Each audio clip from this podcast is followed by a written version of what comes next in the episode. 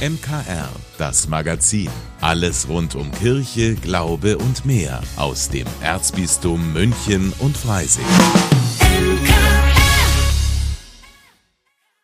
Heute mit Ivo Makota. Heute heißt es für Zehntausende Fans in der Allianz Arena und vermutlich noch viel mehr vor den heimischen Fernsehern Abschied nehmen vom Kaiser. Zur Trauerfeier für Franz Beckenbauer kommt neben Bundeskanzler Olaf Scholz auch Bundespräsident Frank-Walter Steinmeier und ganz viele Weggefährten. Wir vom MKR wollten mal wissen, was bringt eigentlich so ein öffentliches Abschiednehmen der Fans tatsächlich und wie geht man eigentlich mit der Trauer um?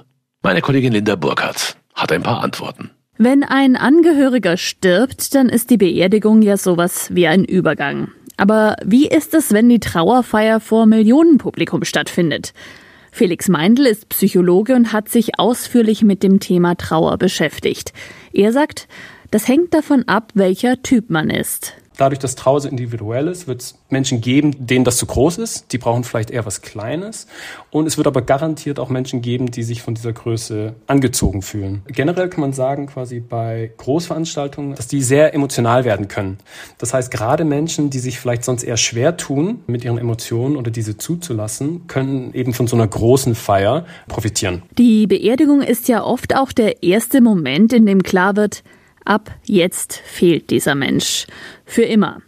Ob so eine große Feier den gleichen Effekt hat, traut sich der Psychologe nicht einzuschätzen. Was es auf jeden Fall tun wird, es markiert eben eine Wende und es signalisiert, okay, jetzt ist etwas anders und ich glaube schon, dass es den Leuten helfen wird, bis zu einem gewissen Grad zu verinnerlichen, okay, der ist jetzt gestorben, der, der kommt nicht wieder. Was aber durchaus real ist, ist die Trauer, auch wenn die Fans den Kaiser nie getroffen haben, sagt Felix Meindl. Zum einen muss man einfach verstehen, dass Emotionen immer real sind. Und dadurch sind sie auch immer berechtigt. Man wacht ja nicht irgendwie morgens auf und denkt, heute möchte ich traurig sein, ja, sondern man ist es einfach.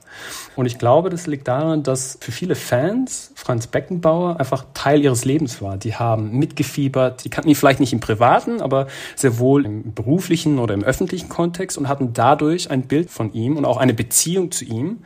Diese Beziehung, die existiert halt unabhängig davon, ob der Kaiser quasi die Person selber kannte. Und Trauer kann sich tatsächlich auch anhäufen und dann ist es noch schwerer damit umzugehen. Wenn wir mit einem Tod konfrontiert werden, dann kann das, muss nicht immer sein, aber es kann auch die alten Trauererfahrungen wieder hervorrufen, die vielleicht noch nicht so verarbeitet sind, wie man dachte, oder vielleicht hat man eigentlich auch das ganz gut verarbeitet gehabt, aber die, die kochen dann einfach wieder hoch ein bisschen. Und dadurch kann es sein, dass selbst Menschen, die eigentlich keine Beziehung zu Franz Beckenbauer hatten, die eigentlich den gar nicht auch so verfolgt haben, trotzdem irgendwie total mitgenommen sind von diesem Verlust. Felix Meindl und seine Frau haben für Trauernde das soziale Start-up Gedenken schenken ins Leben gerufen. Im Angebot gibt's da einmal ein Kartenset mit Hilfestellungen zu verschiedensten Situationen, in die Trauernde kommen können und einen kleinen Gedenkraum für zu Hause. Das ist eine Box aus Zirbenholz, kann man sich vielleicht ein bisschen vorstellen wie ein Hausaltar. Und der bietet eben Platz für Erinnerungsstücke, für eine Kerze, natürlich für Fotos und bietet so halt einen Ort der Erinnerung. Und auch das ist zum Beispiel was sehr Wichtiges, was vielen Menschen hilft, was man auch ganz viel sieht bei Menschen, wenn sie jemanden verloren haben, ist, dass sie entweder einen Schuhkarton voller Erinnerungen haben irgendwo oder vielleicht sogar irgendwo in der Wohnung quasi eine Kerze und ein Foto und ein paar Erinnerungsstücke aufgestellt haben, einfach um quasi dieses Gefühl der Verbundenheit zu behalten. Heute heißt es für die Beckenbauer-Fans aber erst einmal Abschied nehmen und dann den Verlust realisieren und richtig verarbeiten. Mit oder auch ohne Hilfe. Linda Burkhardt für das MKR. Sport, eine ausgewogene Ernährung und auf das Gewicht achten. Ja, all das gehört zu einer gesunden Lebensweise. Doch das Ganze kann auch ins Gegenteil umschlagen. In der heutigen Folge von Total Sozial geht's bei meiner Kollegin Lydia Jäger um das Thema Sport und Muskelsucht. Lydia, wie äußert sich denn diese Sucht? Ich dachte eigentlich, Sport ist doch gesund. Ja klar, das stimmt natürlich, aber eben auch nur im gesunden Maße. Denn die Betroffenen, die machen auch Sport, wenn sie zum Beispiel krank sind oder verletzt, also wenn die eine Zerrung haben oder so. Also die können gar nicht mehr ohne Sport. Und sie sind nie zufrieden mit dem eigenen Körper, ja, und greifen dann auch häufig zu Anabolika. Und diese Steroide, die sind natürlich nicht nur ungesund, sondern auch illegal. Also, das ist dann schon ziemlich extrem. Ich könnte mir vorstellen, dass der Übergang vom normalen Sporttreiben zur Sportsucht ziemlich schleichend ist. Wirklich eine Gratwanderung. Aber mein Gesprächspartner in der Sendung, der Psychologe Oliver Eberle von der Caritas Fachambulanz, ist spezialisiert auf das Thema und er hat gesagt, wenn der Sport zum einzigen Lebensinhalt wird und wenn derjenige auch nicht mehr erreichbar ist für die Familie oder für Freunde, dann sollte man doch mal genauer hinschauen. Und diese soziale Isolation, die führt dann eben oft auch zu Depressionen oder anderen psychischen Problemen. Und dann ist professionelle Hilfe wohl der beste Weg, um da rauszukommen. Wie läuft denn so eine Therapie ab? Also bei der Caritas gibt's Gruppengespräche und Einzelgespräche und es werden auch Ernährungsberater mit eingebunden, weil die Betroffenen auch ihr ganzes Essverhalten auf den Muskelaufbau auslegen. Im Mittelpunkt steht natürlich, dass man schaut, ja, wo liegen denn eigentlich die Ursachen von dieser Sport- und Muskelsucht, erklärt Oliver Eberle. Und wenn ich dann in einer Therapie bin, dann ist es das Wichtigste, erstmal an dem grundlegenden Selbstwertgefühl zu arbeiten und dass das eben steigt, weil das ist ja hauptsächlich der Grund, warum ich überhaupt sowas entwickle, weil mein Selbstwert eben sehr gelitten hat in der Vergangenheit. Ziel ist es, dass die Betroffenen sich einfach nicht über ihr Aussehen und über ihre Muskeln definieren. Und dann kann man auch wieder Sport machen, einfach weil es gut tut und weil es gesund ist und nicht, weil man innerlich dazu getrieben wird. Ja, ein ziemlich spannendes Thema. In der aktuellen Folge von Total Sozial hören Sie übrigens auch, was Außenstehende so tun können, wenn sie sich Sorgen um einen Freund oder ein Familienmitglied machen und wie man selbst testen kann, ob man sportsüchtig ist. Total Sozial gibt's im MKR hier bei uns gleich nach dem Gottesdienst um 19 Uhr und natürlich überall, wo es Podcasts gibt. Normalerweise hört man ja eine Geschichte aus der Bibel in der Kirche im Gottesdienst. Bei der ökumenischen Bibelwoche will man diese Grenze jetzt überschreiten hat uns Organisator Eduard Baumann von der Salzburger Bibelwelt erklärt. Mein Anliegen wäre noch, dass wir andere Orte noch aufsuchen und dem ganz bewusst zum Beispiel in ein normales Café gehen oder eben in eine, abends in eine Pizzeria gehen, damit die Bibel also hineinwirken kann, auch wieder in unsere Gesellschaften, dass wir das mutig ausprobieren. Dazu braucht es noch viel Mut. Zur ersten ökumenischen Bibelwoche haben sich die Kirchen im Raum Salzburg, Berchtesgadener Land und Traunstein zusammengeschlossen. Gemeinsam wolle man ein Zeichen setzen, dass sich wieder mehr Menschen mit der Botschaft der Bibel auseinandersetzen. Die Bibel muss auch gelesen werden, damit sie kraftvoll wird. Jeder Sportler weiß, dass er nur Kraft bekommt, wenn er trainiert.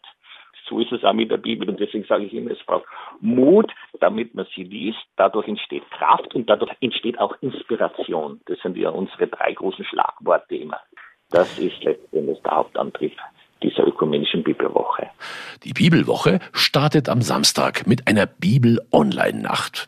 Höhepunkt ist dann eine Woche später ein ökumenischer Gottesdienst in der Stiftskirche im bayerischen Grenzort Laufen, an dem auch katholische und evangelische Bischöfe teilnehmen werden. Für Eduard Baumann ist vor allem wichtig, dass die ökumenische Bibelarbeit auch nach der Aktionswoche weitergeht. Wir werden regelmäßig rundetische Bibel anbieten, immer wieder einmal auf der bayerischen, einmal auf der Salzburger Seite und versuchen, die biblischen Akteure eben dadurch zu vernetzen, und ihnen Anregungen zu geben und vor allem den Austausch zu fördern, sich gegenseitig zu stärken in dieser Arbeit. Denn es ist natürlich nicht immer so einfach. Es gibt auch in der Umwelt viele kritische Geister, die sagen, was wollt ihr mit dieser Bibel noch, ja? Und da braucht es auch Mut und Bestärkung gegenseitig. Und das sollen auch die runden Tische Bibel leisten. Ja, aber jetzt steht erstmal die ökumenische Bibelwoche an. Das vielfältige Programm dazu finden Sie im Internet auf bibelwelt.at.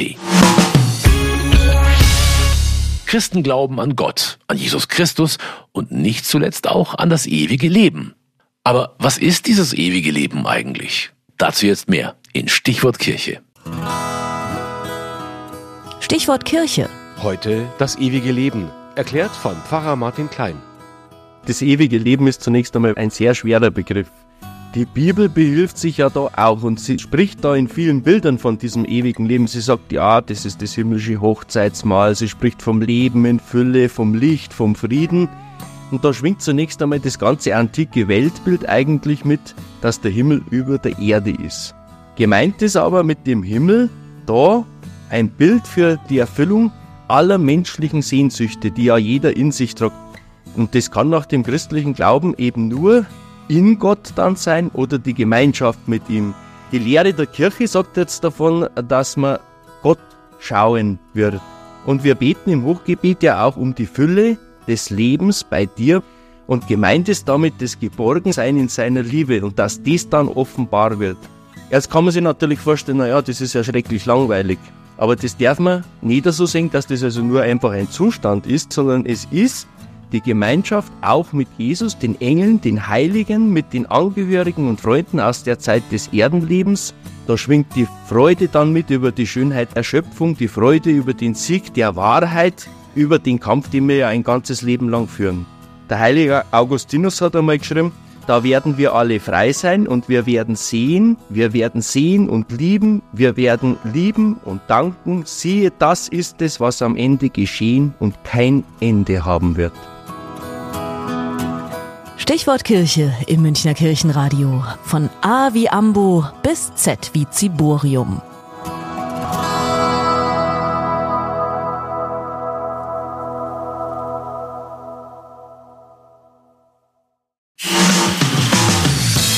Vielen Dank, dass Sie sich unseren Podcast MKR, das Magazin des Münchner Kirchenradios, angehört haben. Wir freuen uns, wenn Sie unseren Podcast abonnieren und in der Podcast-App Ihrer Wahl bewerten. Am liebsten natürlich mit fünf Sternen. Wir haben auch noch viele andere schöne Podcasts. Diese finden Sie unter münchnerkirchenradio.de und überall, wo es Podcasts gibt. MKR, wir machen Ihren Podcast. MKR, mehr Tiefgang für den Süden.